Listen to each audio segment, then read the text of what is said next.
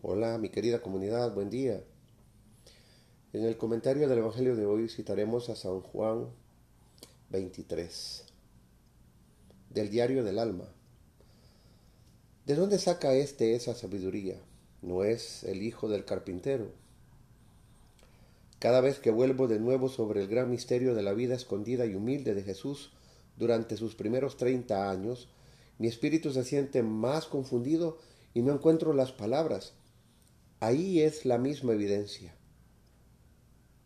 Frente a una lección tan luminosa, no solo los juicios del mundo, sino los juicios y las formas de pensar de muchos eclesiásticos parecen completamente falsos y verdaderamente opuestos.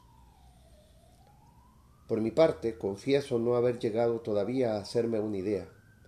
Según lo que me conozco, me parece que solo poseo la apariencia de humildad pero no su verdadero espíritu. Que no conozco más que de nombre este amor a pasar desapercibido de Jesucristo en Nazaret. No lo conozco más que de nombre. Y decir que Jesús ha pasado 30 años de vida escondida y que era Dios y que era el esplendor de la sustancia del Padre, según Hechos 1.3, y que vino para salvar al mundo y que ha hecho todo esto tan solo para enseñarnos cuán necesaria es la humildad y cómo es preciso practicarla.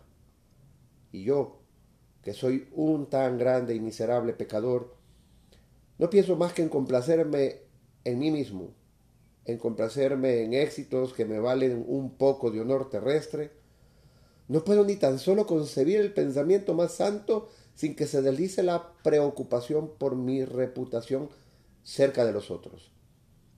A fin de cuentas, no me sé acostumbrar, si no es con un esfuerzo muy grande, a esta idea de pasar verdaderamente desapercibido tal como Jesús lo ha practicado y tal como me lo ha enseñado.